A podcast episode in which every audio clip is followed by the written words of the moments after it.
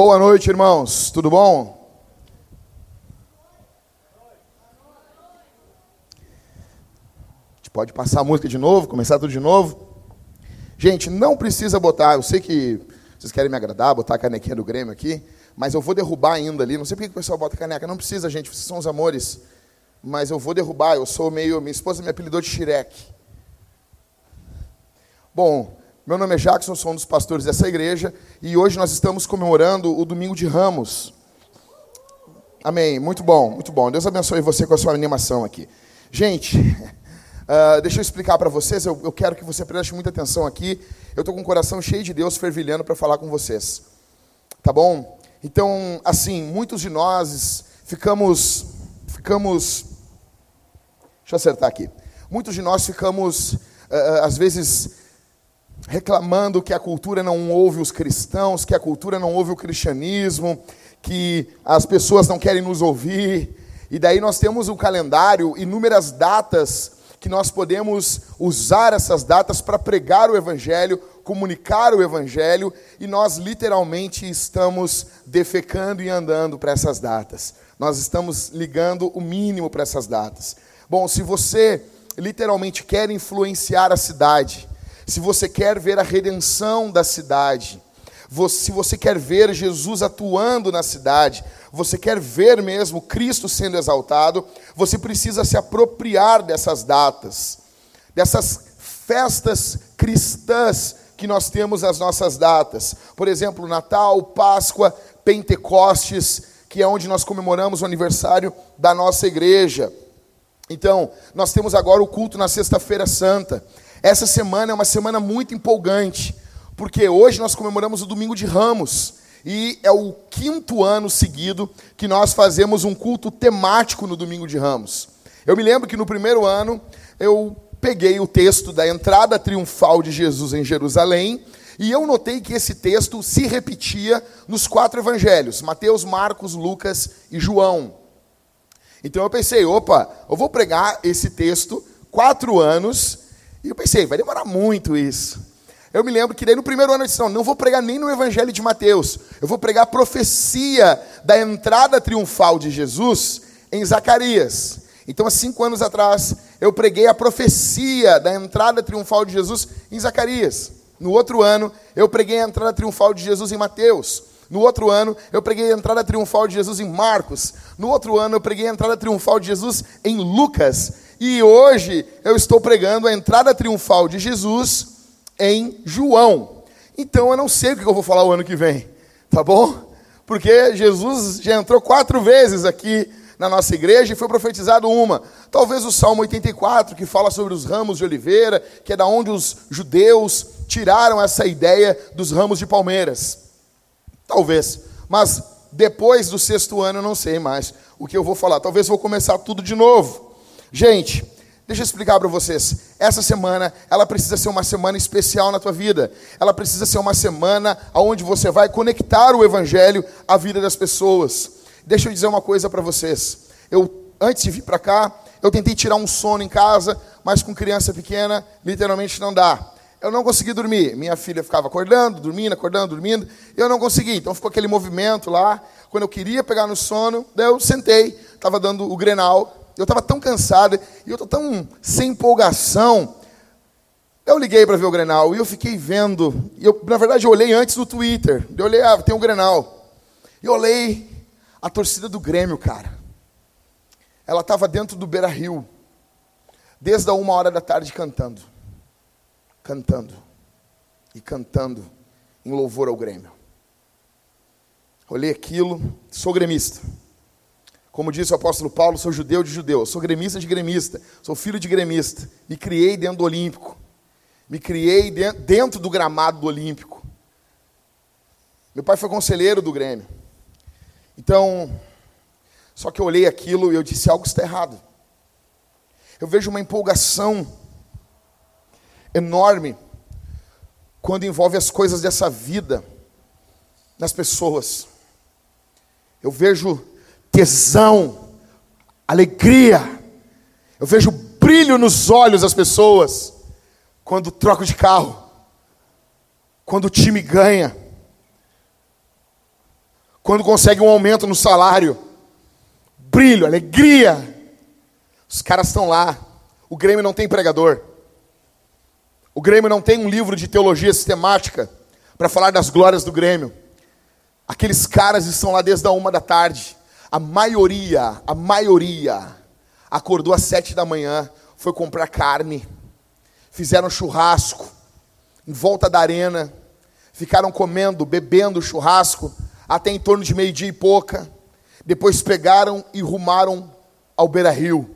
Ficaram cantando ao Grêmio. Que na verdade eu, eu paro para pensar e eu penso assim: o que é o Grêmio? O que é o Internacional? É um time? Alguns vão dizer que não, é um clube. Tá, mas o que, que é o clube? O que, que é? O que, que é um clube de futebol? Quando diz assim, não, o Grêmio é maior do que o jogador. Então, beleza, o Grêmio não é o jogador. O que é então? É uma entidade, é um ídolo. Para muitos de nós, é um Deus. E eu vejo aqueles caras cantando, cantando, sem ninguém. Só que é isso, Ricardo? O Beira Rio ainda vazio, não tinham jogadores, não tinham chegado, não tinha ninguém ali. E eles estavam cantando. O coração do homem é um coração idólatra, principalmente no domingo. Vocês notaram isso? Você fala com as pessoas, as pessoas, qual é o pior dia da semana? As pessoas dizem, o domingo. É o maior número de suicídios do mundo. É no domingo. Porque no domingo fica escrachado quem você é e onde o seu coração está. É o número, é o dia que os shoppings lotam. Eu estava no shopping junto com o Ribas e nós nos olhamos e dissemos assim: não adianta, cara. O domingo é o dia do Senhor. E quando a criação não adora o Senhor, a criação fica perturbada. Quando você é cristão, o domingo é o melhor dia do mundo. O domingo é o dia da ressurreição do Senhor. Mas para o não cristão não é. Então você vê aquelas pessoas querendo, querendo preencher o vazio do seu coração, indo nos shoppings, andando pelos lugares, tentando fazer coisas muito diferentes, tentando ali anestesiar aquela dor. E daí, gente, quando muitas vezes eu venho na nossa igreja, ou eu vou em outras igrejas, eu vejo alguns cristãos, eu vejo, eu vejo uma apatia na vida das pessoas. Eu fico dizendo, eu fico pensando comigo, eu entendo, gente, que nós passamos por vales, eu entendo que nós passamos por momentos terríveis, o diabo se lança contra a nossa vida, só que isso não pode ser um estilo de vida. Isso não pode ser um estilo de vida. Você não vê uma pessoa assim, ah, estou desanimando, Ricardo, porque não vou mais torcer para o Grêmio. Então vai as pessoas na minha casa e dizem, não, se, não desista do Grêmio, torça por ele. Você não vê isso. Você não vê as pessoas, não, mas com Jesus acontece isso. Cara, deixa eu dizer uma coisa para vocês. Eu estou olhando, quando eu olho o texto de João que o pastor Everton leu, eu fico pensando na entrada triunfal de Jesus em Jerusalém, e eu olho os nossos cultos, eu olho a forma da nossa vida cristã, sem vida, sem, sem pulsão, sem, sem vida de Deus sendo expressa em nós, eu fico pensando, tem algo errado. Nós não podemos nos conformar quando um estádio com 50, 40 mil pessoas está lotado, cantando a uma glória passageira, em nome de um título do Rio Grande do Sul, cara, gauchão. Os caras estão cantando, estão desesperados, dando a vida, correndo, e saem sem voz do estádio.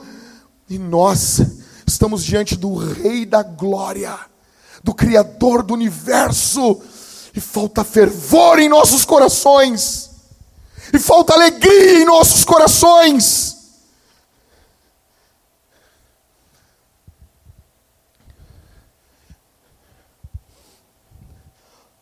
Jesus está entrando em Jerusalém. João capítulo 12, verso 12. João 12, verso 12. Fique com a Bíblia aberta, não feche ela. Não feche a escritura.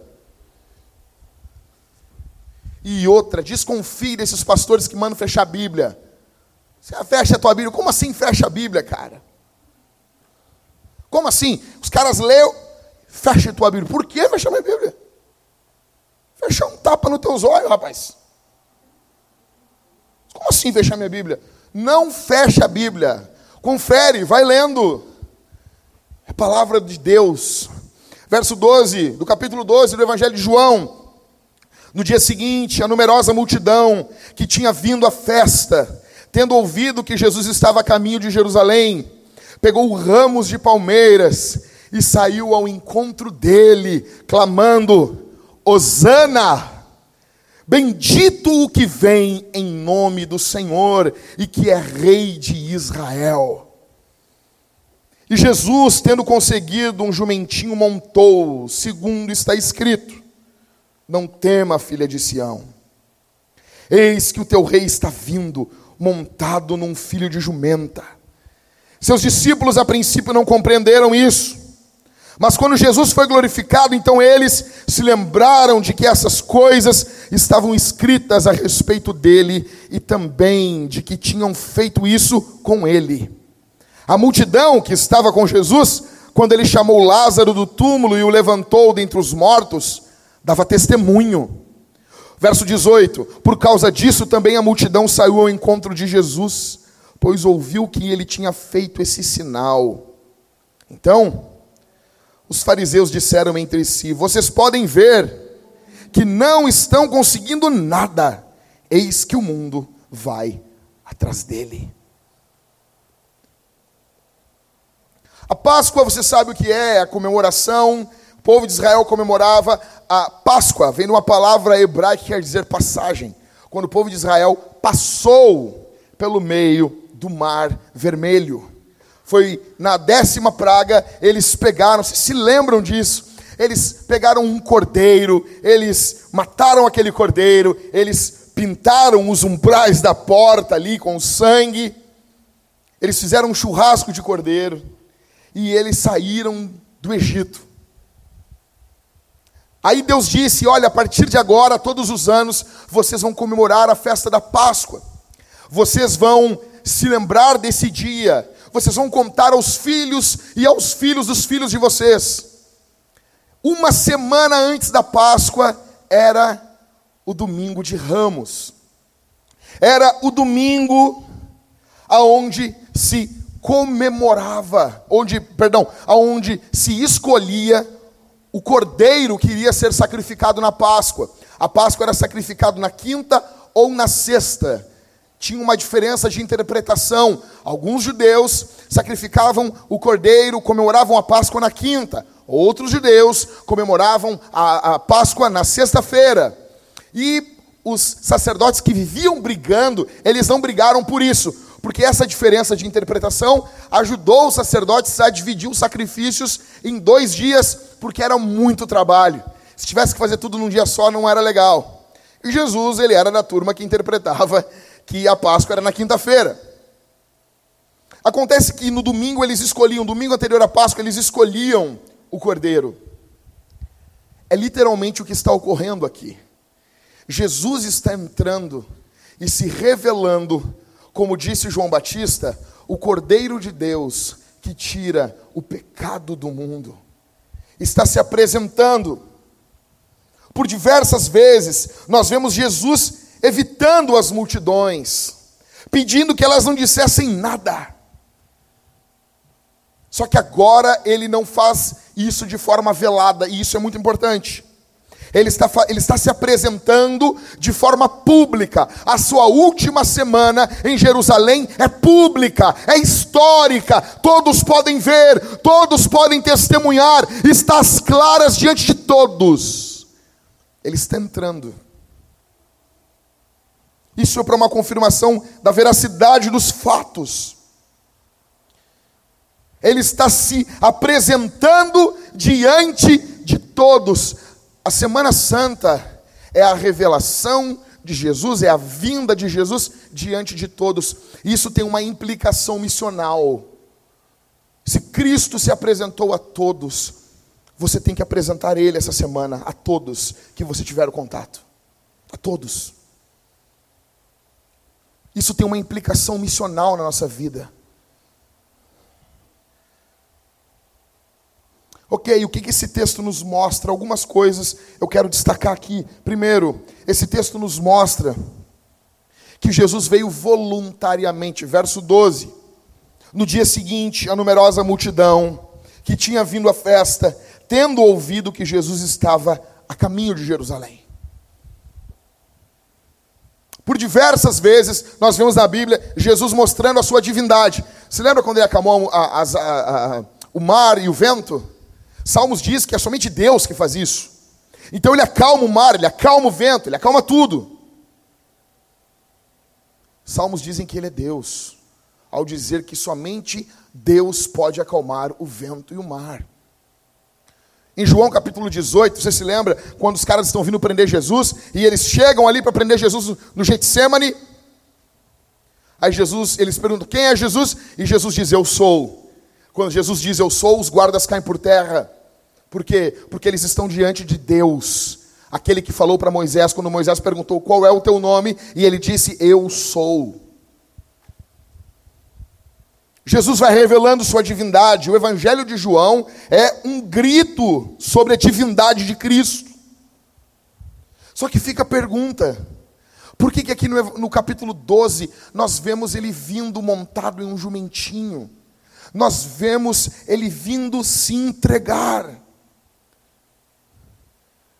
Por que, que nós vemos agora, depois de três anos de ministério, ele vindo se entregar?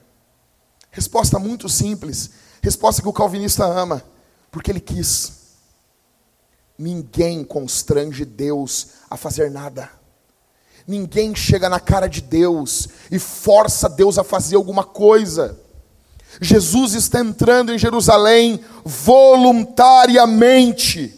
Ele está não só dizendo, mas demonstrando que ele é um Salvador disposto a salvar, disposto a amar, disposto a redimir, disposto a transformar. Ninguém o constrange. Há uma alegria em Jesus em fazer a vontade do Pai. Jesus tem, deixa eu dizer uma coisa. Você se lembra o dia que você conheceu Jesus? Você só conheceu Jesus porque Jesus se revelou a você. Você não tem condições intelectuais, espirituais, morais de chegar até Deus. Deus veio até você. Jesus teve satisfação e alegria em salvar você. Jesus teve prazer em salvar você. Ninguém tinha como forçar nada. Foi voluntário. Ele sabia como seria a última semana dele em Jerusalém e mesmo assim ele veio. Ele veio. Ele teve prazer, deixa eu dizer uma coisa. Ele teve prazer em vir até você. Ele tem prazer em ofertar vida para você. Escute, enquanto eu estou pregando o Evangelho, a Bíblia diz que a fé vem pelo ouvir e ouvir a palavra de Deus. Enquanto eu estou pregando o Evangelho aqui, o Espírito Santo está atuando no coração dos crentes, aumentando-lhes a fé, aumentando a alegria, aumentando o prazer em Deus. Você está sendo fortalecido, por quê? Porque Deus tem prazer nisso. Quando você vier à frente tomar o pão e o vinho, você vai ser fortalecido, por quê? Porque Deus tem prazer nisso, porque o coração de Deus tem prazer nisso. Entenda isso, diante do rosto de Deus, da cara de Deus, estavam todos os acontecimentos, e estão todos os acontecimentos de todas as épocas, de todos os lugares, diante da cara de Deus, diante do rosto de Jesus. Todos os acontecimentos da Semana Santa estão nos explícitos. E mesmo assim, ele veio. E mesmo assim, ele veio. Ele não veio relutante, ele veio voluntariamente. Escute aqui. Talvez eu esteja pregando para mulheres que já foram estupradas, violentadas, molestadas. Talvez eu esteja pregando para homens que estão aqui e que você já foi abandonado pelo seu pai. Você teve pessoas que você amava que morreram. Pense no seu pior dia, no pior dia da sua existência, no dia mais triste da sua pobre vida. E lembre-se: Jesus veio até você. Jesus veio até você. Jesus literalmente veio até você. Ele vem voluntariamente. Ninguém força ele. Segundo lugar, segunda coisa que eu que está claro nesse texto aqui para esse pregador fraco aqui. Dois, o que fica claro nesse texto para mim é que Jesus aceita o nosso pouco. Verso de número 12 e 13. No dia seguinte, a numerosa multidão que tinha vindo à festa, tendo ouvido que Jesus estava a caminho de Jerusalém, pegou ramos de palmeiras e saiu ao encontro dele, clamando. Cara, a multidão queria honrar Jesus. A multidão queria a honra do nome de Jesus. Eu entendo muito bem esses caras aqui. Eles são pobres, eles não têm recursos para fazer um grande movimento, para fazer um grande congresso, para fazer colocar lumin, eh, luzes, contratar talvez um avião, fogos. Eles não têm. O que, que eles têm? Eles têm trapos de roupa e eles têm folhas de palmeiras nas mãos. Os outros evangelhos dizem que eles pegavam os seus mantos, assim como essa imagem aí dos testemunhas de Jeová, e eles colocavam os mantos no chão. Sabe o que é isso, cara? O que que tu tem? Eu só tenho folha e trapo, mas eu quero honrar o rei. Eu quero a honra do rei, porque eu amo o rei, eu amo o seu reino. Muitas pessoas dizem assim, não. Aquela multidão, eles estavam gritando Osana, e na sexta-feira eles estavam gritando crucifica-o. Mentira! Da onde tiraram essa ideia? Isso é papo, papo de pregador. Não vá atrás disso. Não é o mesmo povo. O povo que está se alegrando ali é gente simples é gente simples que estão alegres com a vinda do rei. Eles estão olhando e eles querem, e eles, eles, eles o que eles têm, eles lançam aos pés do rei. Cara, quando eu penso em nós, nós temos muito mais do que isso. Nós temos muito mais dinheiro, nós temos muito mais tempo, nós temos muito mais talentos Sabe qual é o problema? O problema é que nós pensamos muito sobre o nosso dinheiro. Nós valorizamos muito a micharia que a gente tem. A gente valoriza, ah, o pastor vai falar dinheiro. Vou sim, cara. Vou falar muito mais do que dinheiro, vai além de dinheiro. O dinheiro, eu falei para o irmão hoje, o dinheiro é um termômetro do nosso coração, cara. Assim como o Shabá, como guardar um dia de descanso na semana, é um termômetro da nossa fé. Quando você para um dia na semana e não trabalha, e aquele dia você descansa, você está dizendo: o meu sustentador não é o dinheiro, é o Senhor de, de todo o universo. Quando o povo de Israel deveria não colher, não trabalhar, não pegar o maná, eles estavam dizendo que não era o maná que sustentava eles, era o Deus que enviava aquele maná. O dinheiro é a mesma coisa. É um ótimo termômetro para revelar, desnudar o nosso coração. Como o nosso coração é idólatra. Nós pensamos muito do nosso dinheiro. Nós pensamos muito do nosso talento. A gente acha que é muito. A gente acha que o nosso tempo é muito, por isso que a gente não lança aos pés do Senhor. E quando lançamos, ficamos calculando, colocando a calculadora. Ah, fiz isso, oh, ofertei tantas horas para a igreja, não é nem para Jesus. Desconfia, acha que não é, vê a dificuldade que é para encontrar pessoas para limpar o chão e o banheiro da igreja. Só que o que a gente está vendo aqui? A gente está vendo aqui pessoas que não estão olhando para suas roupas, que foi parcelada em cinco vezes na CA, e que 85 mil pessoas em Porto Alegre têm igual a tua. Não. Os olhos não estão nessas folhas de palmeira. Os olhos não estão na roupa, os olhos estão no rei.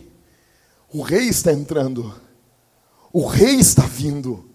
Então eu lanço tudo aos seus pés, eu jogo tudo aos seus pés. Eu lanço tudo aos pés dele, porque é o rei e o seu reino. Problema. O grande problema é que nós conseguimos desvincular Jesus da igreja. Você e eu fazemos isso o tempo todo. Quer ver? Nós temos uma facilidade de dizer não para os líderes da igreja. Uma facilidade. Vou dar um exemplo. Nós temos agora, entrando a Semana Santa.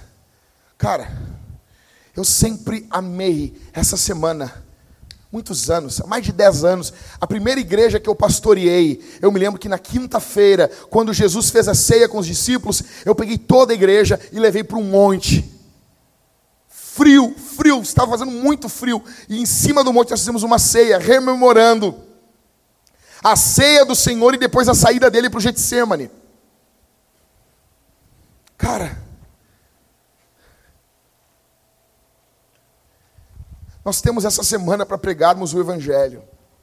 Nós temos essa semana para honrarmos o Senhor com o pouco que nós temos. A boa notícia é que se você não olhar para as suas posses, não achar que são grandes coisas, gente, Existem pessoas no mundo que ofertam valores muito maiores do que você. Gente, tem pessoas no mundo que têm menos do que vocês são mais fiéis. Nesse momento, assim como na Romênia comunista, quando os irmãos estavam presos, quando os guardas comunistas forçavam eles a comerem fezes e beberem urina, eles recebiam pouquinha comida por dia, 18 horas por dia, uma voz dizendo: o comunismo é bom, o comunismo é bom, morte ao cristianismo, tentando fazer lavagem cerebral na mente deles. De 10 em 10 dias, eles pegavam a comida e davam a um preso do lado, estavam dando dízimo ao Senhor. Nós temos hoje uma discussão idiota se o dízimo é para nós ou não. Nós temos tudo tudo. Nós somos mimados. Nós somos mimados. Cadê o Liscano? Liscano está lá. Liscano, me alcança o cabo de novo aqui, por favor. Pega o cabo grande para mim aqui, por favor. Eles estão clamando: salva-nos, Senhor. Eles estão olhando o rei vindo. Eles estão dando boas-vindas ao reino de Deus.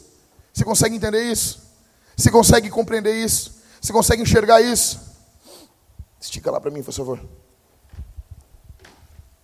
Obrigado. Que isso, cara? De quem, quem que usa o cabo com nó, cara? Os caras conseguem, velho. Obrigado, pode largar eles, cara. Cara, você consegue olhar isso? Os caras estão vendo um homem montado num jumento. E eles estão vendo todas as esperanças deles depositados naquele homem. A diferença para você, para mim, para essa gente, é que nós estamos correndo desesperadamente nas coisas dessa vida. Imagina esse cabo aqui como sendo toda a eternidade. E aqui o plug como sendo a tua vida. Isso aqui é a tua vida. Isso aqui é toda a tua vida. Aí tu nasce, cresce, fica feio, horrível. Só tua mãe e tua tia te elogiam. Tua tia parou de te elogiar o ano passado. Cansou de mentir. Aí, tu começa a trabalhar. E tu está desesperado por um aumento, por uma promoção. É a tua salvação. Aí tu consegue uma promoção e um aumento. Aí tu tem um aumento de 300 reais. Aí vem a inflação e destrói todo o teu aumento. Aí esse aumento é um, você pulou uma fase. Ah, tô aqui. Você não notou, mas eu mexi o meu dedo aqui. Aí você vai fazer a faculdade dos teus sonhos, isso é muito bom. E você passa no vestibular em administração, você bota uma faixa. Todo mundo passou em administração. Tu passar na frente de uma faculdade, eles puxam tu para dentro e eles fazem tu fazer administração. Por favor, não bota a faixa. Bicho, administração. Para com isso. Tenha vergonha na cara. Não, ter a faculdade de administração é algo muito bom. Só que tu pode ficar quietinho. Aí tu conseguiu. Aí tu está fazendo administração. Aí tu te formou. Eu me formei. Aí faz, bota aquela música do. Acho que é Cidade Negra, né? Você não sabe quanto eu caminhei. Todo mundo usa essa música nas formaturas. Para chegar até aqui. Ai, ninguém sabe. Vencedor. Então é um vencedor. Todo mundo te odeia. Todo mundo te inveja. Aí tu conseguiu. Aí tu passou. Aí tu terminou. Aí tu acordou no outro dia e viu: eu sou um desempregado. Me formei a desempregado. Mas beleza, você passou uma outra fase. Aí você conseguiu um estágio.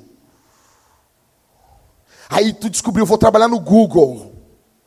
250 reais por mês. Mas tem escorregador lá dentro. Está feliz. Aí tu alugou um kitnet. 25 metros quadrados. Calor do inferno. Conheceu uma guria, ela gosta de gato, casou. A casa tá puro pelo. Tá horrível. Aí tu vai indo. E tu vive, e tu te mata por isso. Isso aqui é a tua vida, isso aqui tudo consome a tua todas as tuas energias e tu esquece disso aqui, que é toda a eternidade. Toda a eternidade. Você tem milhares de eras pela frente. Você tem milhões, bilhões, trilhões de anos, mas você vive apenas para isso daqui. Isso aqui é a tua vida.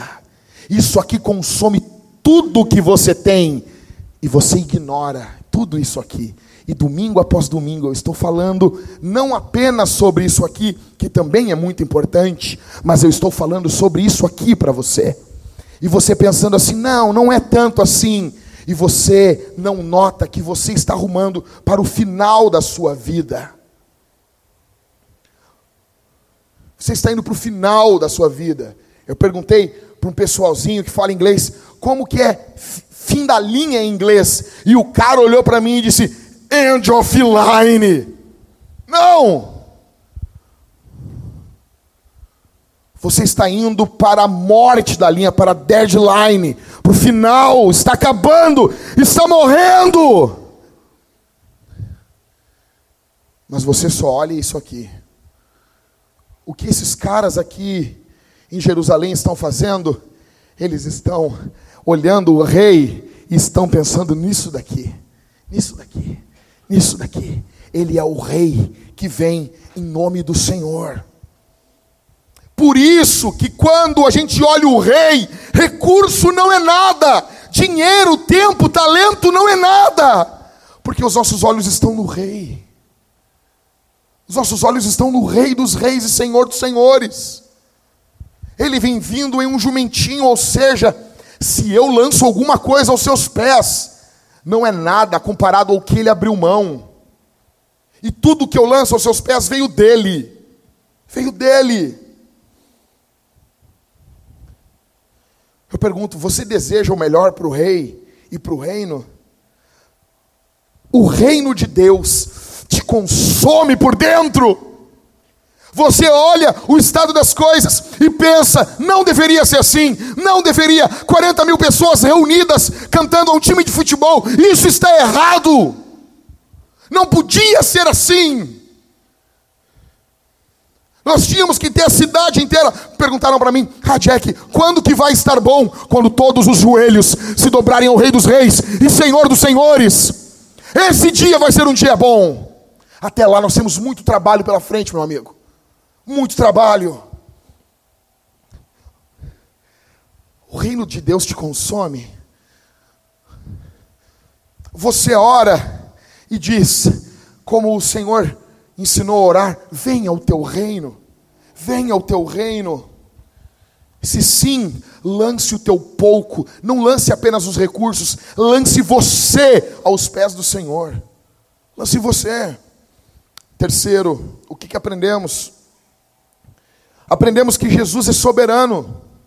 Verso 14.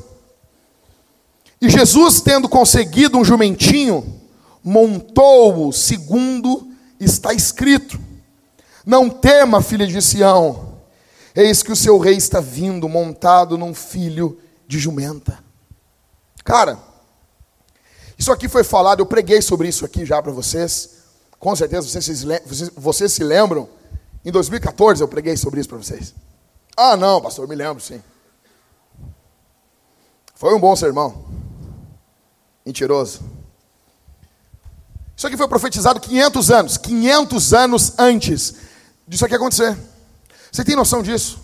Um evento sendo profetizado 500 anos antes de acontecer. 500 anos. Deus tem as rédeas da história nas suas mãos. Deus tem toda a história na palma da sua mão. Cara, vocês viram agora que uma moça, uma guria, uma guria que tu vê no shopping aí, mas aquela lá não.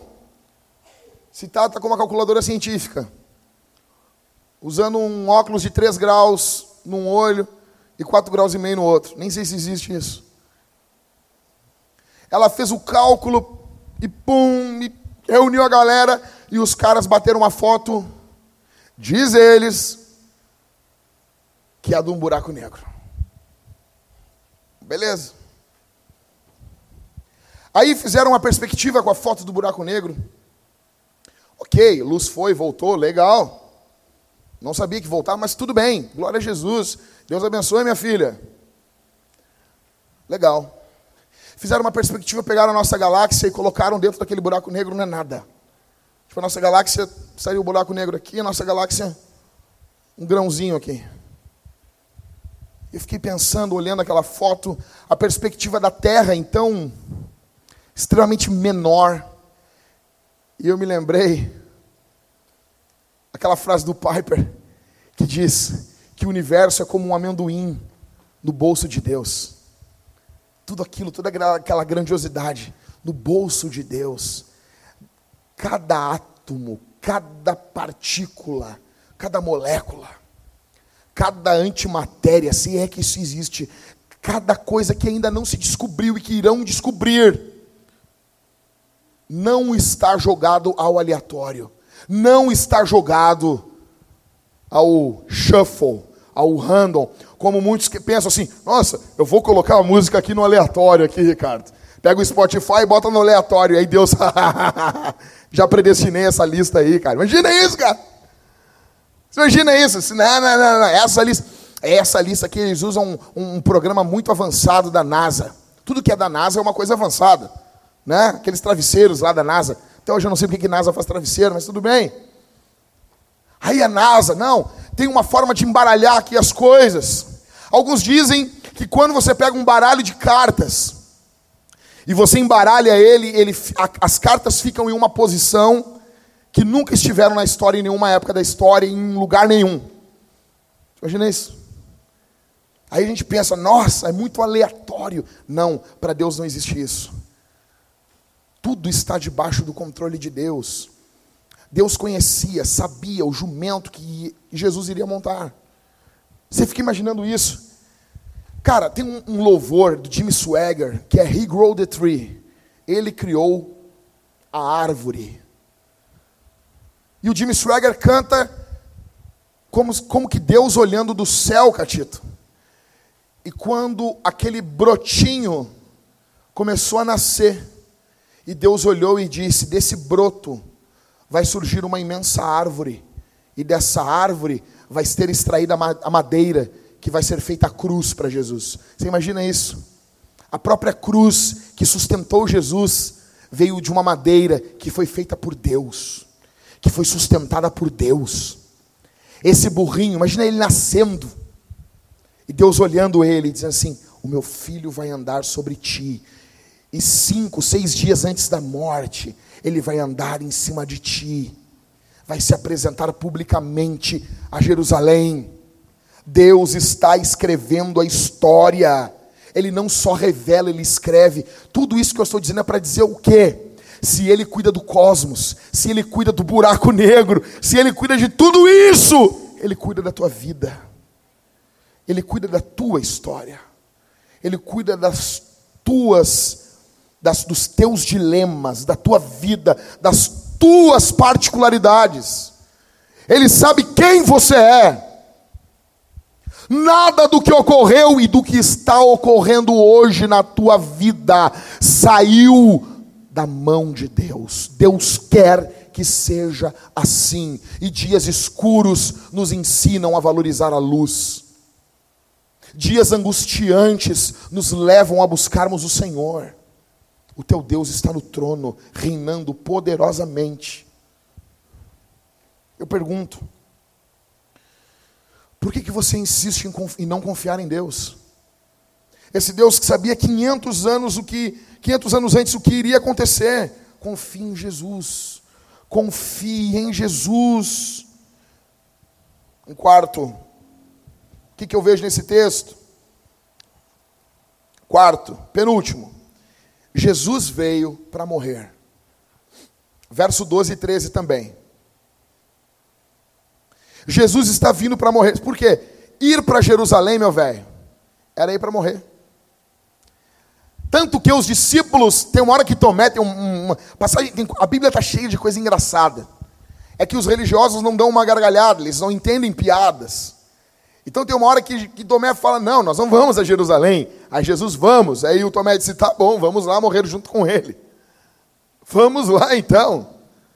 É um bom dia. Good morning, Vietnã. Vamos lá. Porque todos sabiam que os fariseus estavam por aqui com Jesus. Eles já não aguentavam mais. Eles queriam dar cabo, eles queriam destruir, acabar com o ministério de Jesus, acabar, acabar com essa história.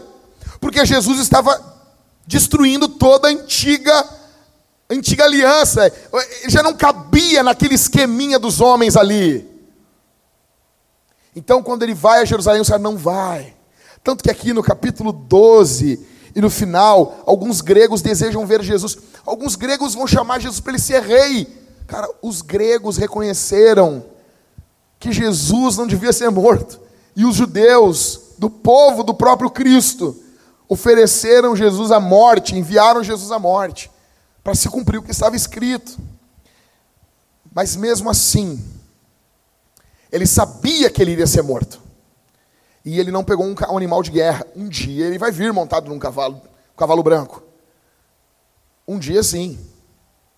Mas aqui não, aqui ele vem num animal de paz. É uma forma que um rei mostrava que ele estava em paz.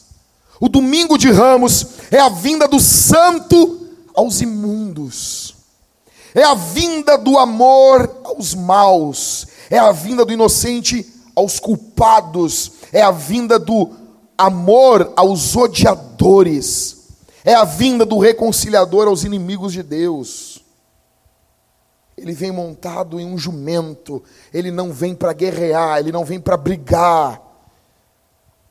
John Piper diz que isso aqui não é uma fina camada de alguém que está louco para se irritar, mas tem que manter a, a, a, compostura. Você já fez isso? Você já fez isso? Uma vez eu fui comprar um instrumento, gurizada aí que toca aí. Cheguei na Multissom, Fui comprar um negócio na Multissom, não, na Mil Sons. Multi é pouco, lá é mil sons, imagina. Mil. Não é 999, é mil. Mil sons. É muito som, né? Tem Jackson, tem Everson. Foi ruim essa aí, né? Tem mil filhos. Nossa, foi pior ainda. Aí eu estava ali para ser atendido, e tinha um vendedor que ele estava ele, ele falando com a ex-mulher dele, e ex-mulher é uma coisa complicada. Pelo, eu não tenho ex-mulher, né? Eu, eu brinco, quando eu chego nos lugares eu digo, isso aqui é Thalita, minha primeira esposa, ela fica louca comigo. Aí, o vendedor falando com a ex-mulher dele, no telefone, mas ele estava na bancada atendendo os clientes. E ele falava com ela assim, ó. Falava com ela assim: Desgraçada. Não pode me impedir de ver meu filho. Eu já falei com meu advogado, desgraçada. Tu me paga. Mas, meu, ele estava falando muito baixo. E eu comecei assim, a, tipo, ouvido de tuberculoso, assim. O que ele está falando? E ele estava assim, ó, muito irritado, cara. Eu entendi que a mulher estava meio complicando ele ver o filho dele. E ele, desgraçada, tu me paga. Mano, o cara, assim, mas o cara estava contendo tudo aquilo, assim, ó, numa paz. Por dentro, assim, cara, ele estava quebrando o sexto mandamento total, assim. Não matarás. Ele matou aquela mulher no coração dele, óbvio. Mas por fora, porque nós fazemos isso. Você consegue pensar uma coisa e externar outra. Por isso que eu amo crianças. Vai falar com a criança, vamos orar, fulano. Ah, não quero orar. Não gosto de orar. O filho do pastor, mas, pelo amor de Deus. Ah, não gosto. Já vi criança dizer assim, não gosto de Jesus. Judas. Judas. Judas. Judinha. Só que o que está acontecendo com Jesus aqui não é isso. Não é uma fina camada que ele está demonstrando ser esse bonzinho que vem se entregar, mas dentro dele ele está com uma ira querendo destruir todos. Não, não, não, não, não, não, não. Um dia ele virá de forma irada e poderosa. Mas até aqui, ele vem montado em um jumento. Isso aqui não é uma maquiagem, isso aqui é de verdade. Ele vem para morrer pelos teus e pelos meus pecados na cruz do Calvário, por toda a imundícia que você já fez, já disse e já deixou de fazer. Por tudo aquilo que é bom e você se omitiu, não fez nós precisávamos que alguém viesse em nosso lugar. Nós éramos ladrões, adúlteros, maldosos, assassinos, vaidosos, nojentos, mentirosos. E é a nós que ele vem. Cara, não tem como depois de ter um filho, quando tu lê João 3,16, tu lê de forma diferente. Não tem, não tem como. Porque Deus amou o mundo de tal maneira que deu o seu único filho para que todo aquele que nele crê não pereça, mas tenha a vida eterna.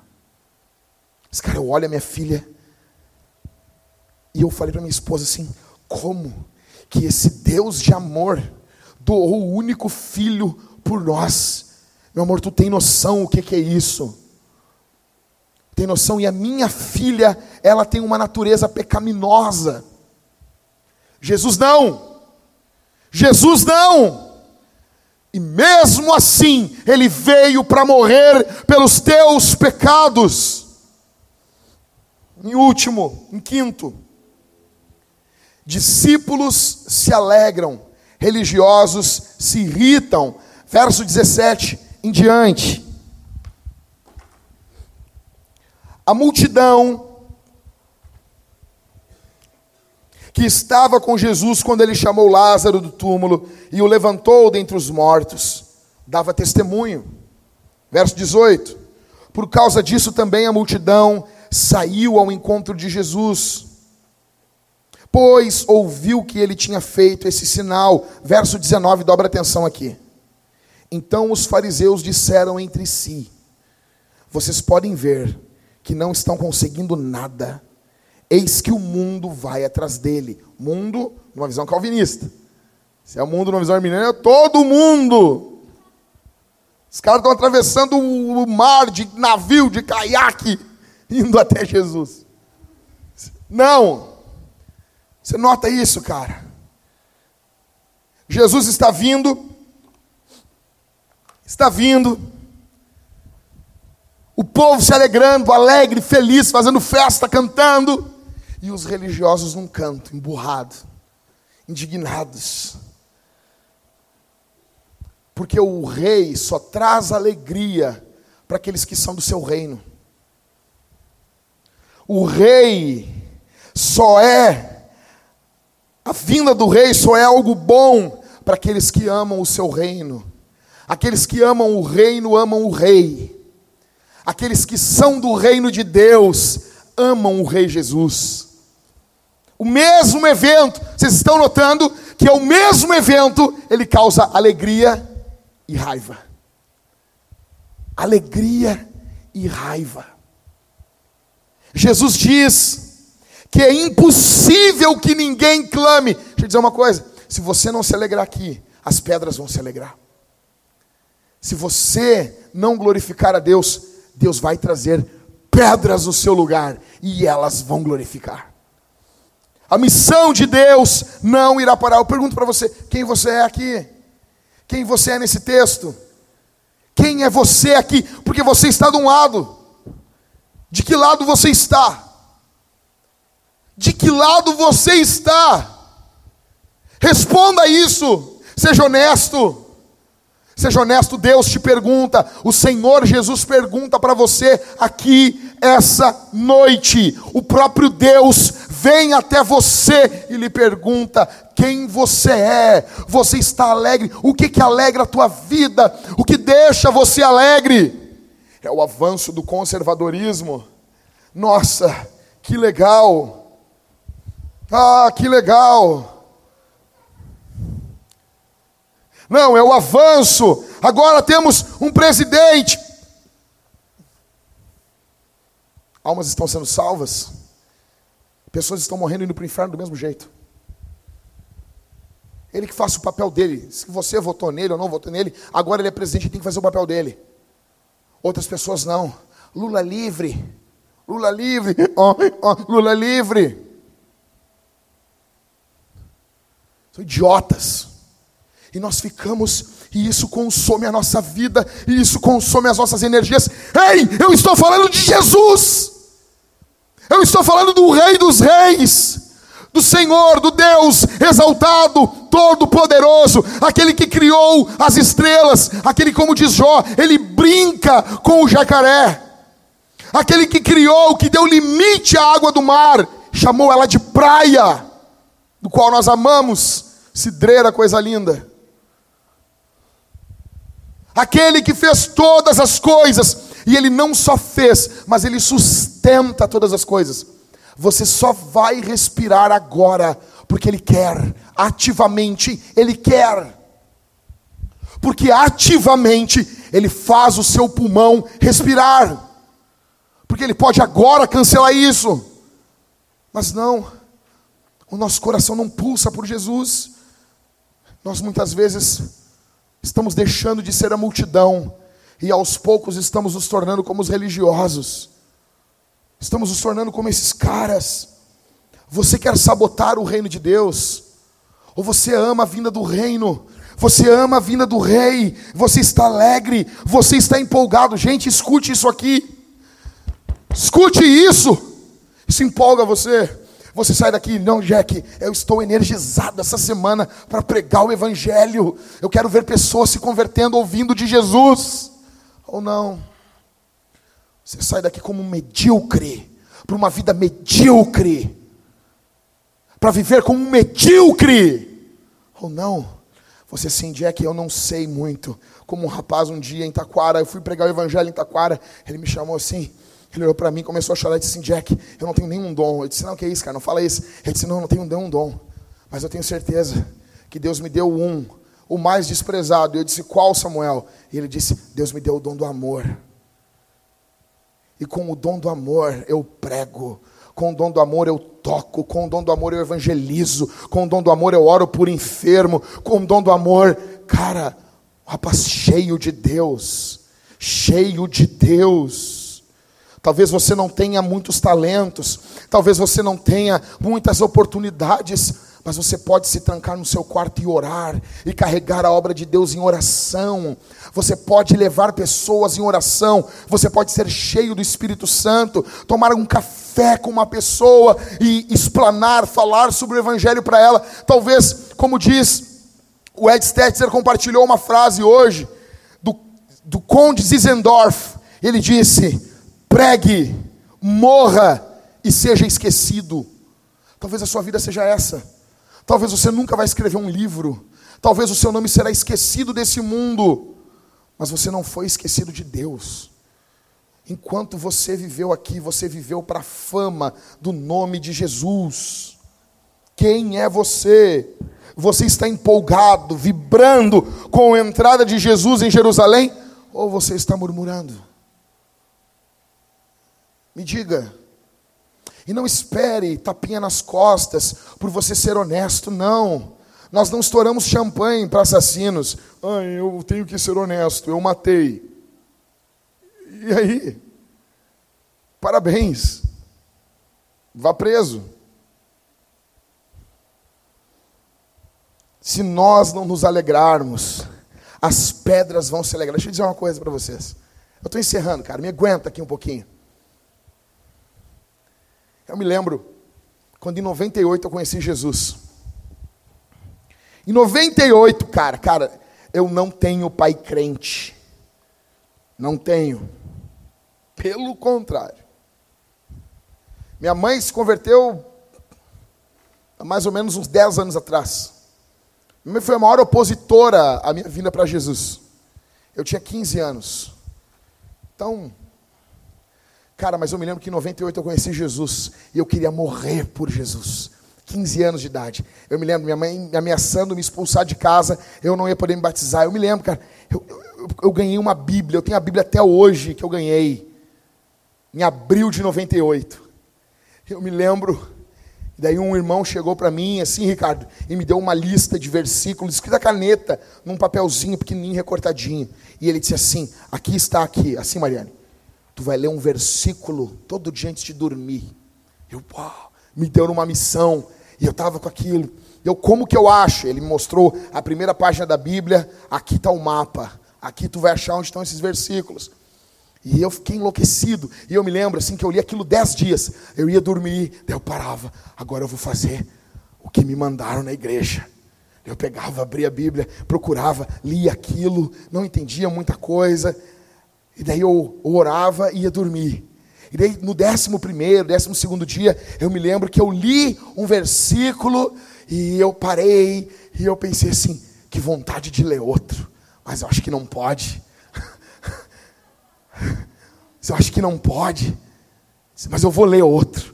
Com vontade, o coração fervendo por Jesus. E eu me lembro que eu abri outro e eu fui lendo, fui lendo, fui lendo.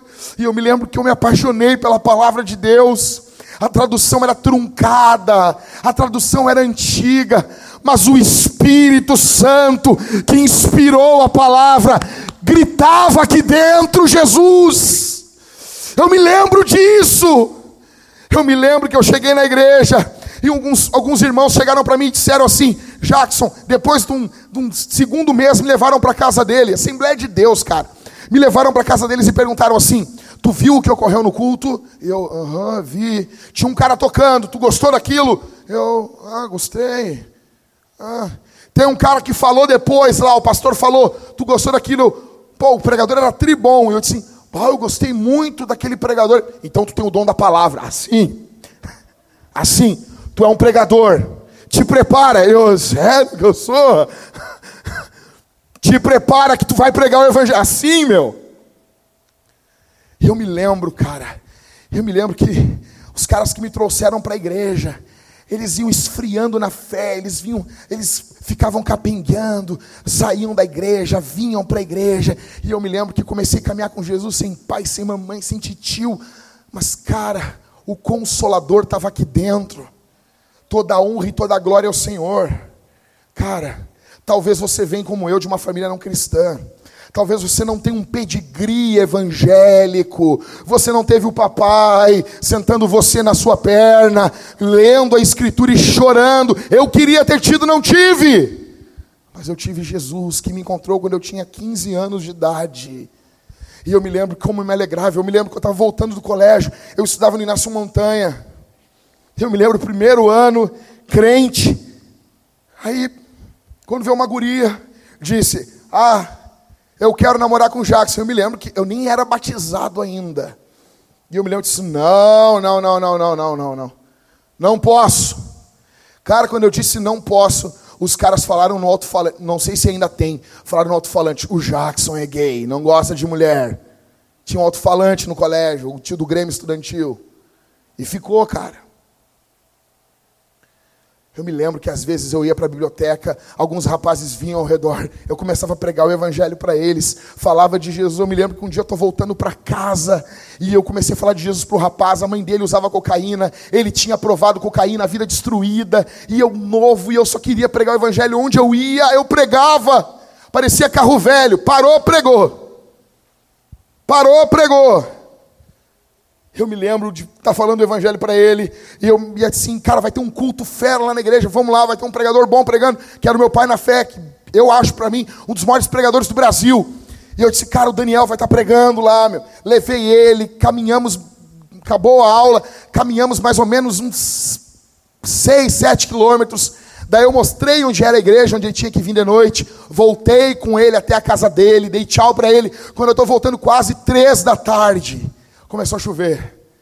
Eu me lembro que aquela chuva caía e eu me alegrando e dizia assim: Deus, se esse rapaz voltar de noite na igreja, tá valendo tudo. Eu estava todo molhado, parecendo um pinto, 64 quilos, velho, só virado em cabeça e joelho.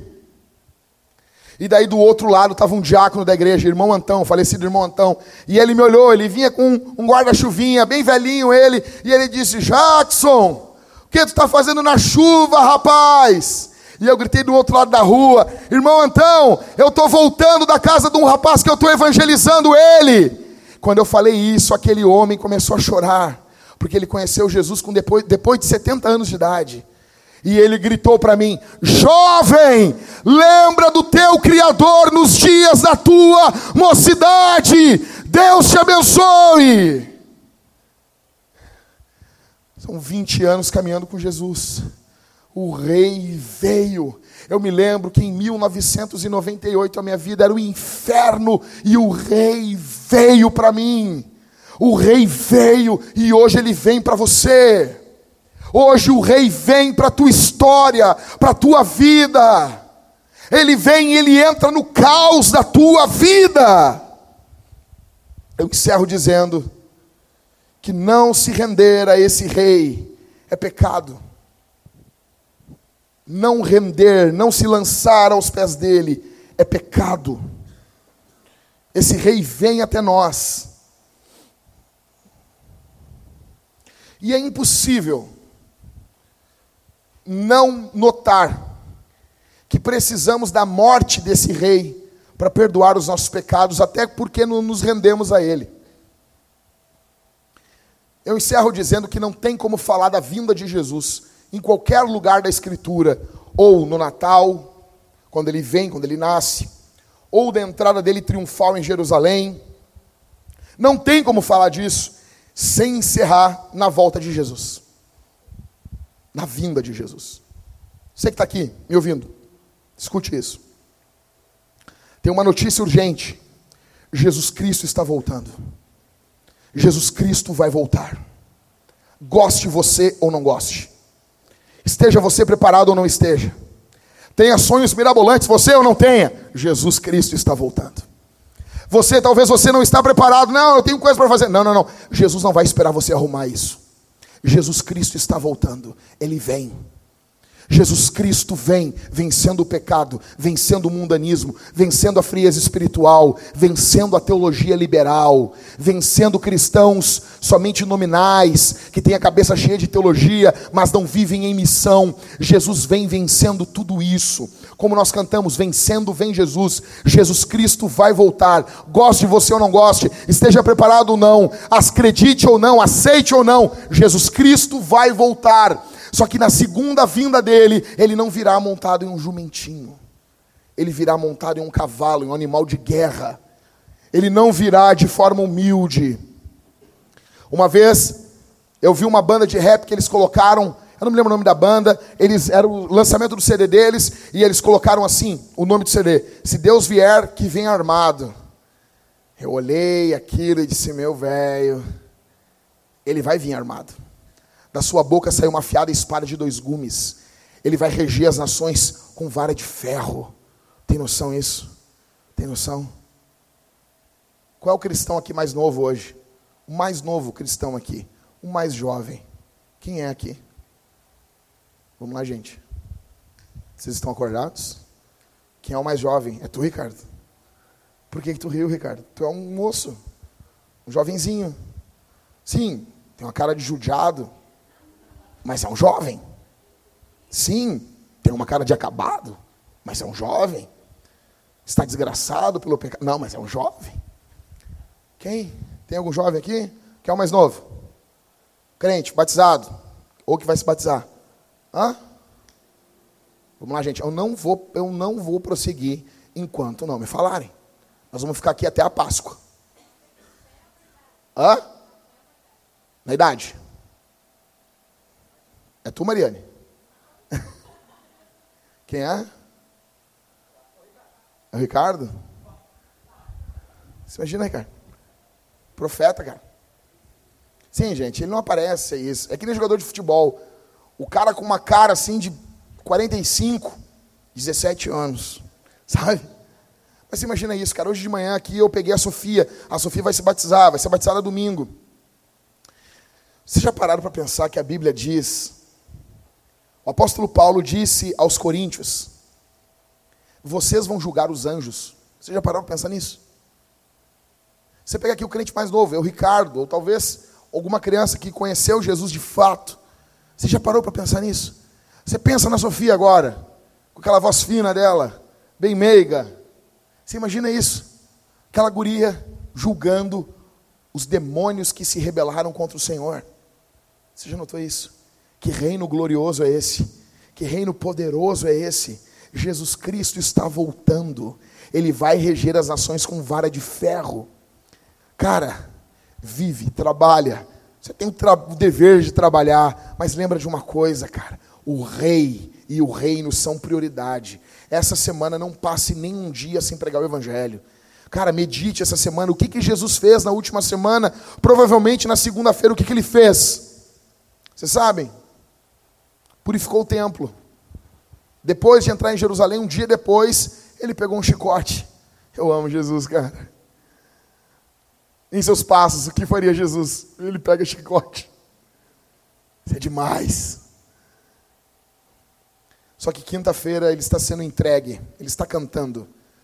Sexta-feira estaremos reunidos aqui no culto da morte de Jesus. Você venha, traga um amigo, traga um parente. Vai ser um culto só às 8 horas da noite e depois estaremos juntos na Páscoa para celebrarmos a vitória de Jesus contra a morte. Cara, isso aqui tem que ser algo que muda as nossas vidas. Jesus levantou da morte. Jesus venceu a morte. Quero orar por você nesse momento. Quero orar por você. Lance, lance tudo que você tem aos pés de Jesus. Lance você aos pés de Jesus. Lance seus recursos, lance seu tempo, lance seus talentos aos pés de Jesus. Se alegre com a vinda do reino. Trabalhe pelo reino e pelo rei. Feche os olhos, vamos orar. Pai, eu oro nesse momento pelo teu povo que está aqui. Eu intercedo pelo teu povo, povo esse chamado pelo teu nome povo esse eleito, povo esse escolhido, lavado, purificado. Eu peço sobre esse povo que está aqui, Senhor, que sejam cheios do teu espírito. Que essa semana seja uma semana vivida no poder e na glória do Senhor. No nome de Jesus. Ó Deus, enche, enche, enche com o poder do teu espírito. Não permita que o diabo tenha primazia em nosso meio livra, livra, liberta do mal, liberta do maligno, que o diabo caia por terra em nome de Jesus. Que toda obra do diabo não triunfe, mas que o reino do Senhor avance, triunfe em nome de Jesus. Exalta o teu nome acima de tudo que nós temos na nossa época, Senhor. Faz assim, nos usa para a fama do nome de Jesus. É o que eu peço oro e agradeço em nome do Senhor. Bendito seja o nome de Jesus.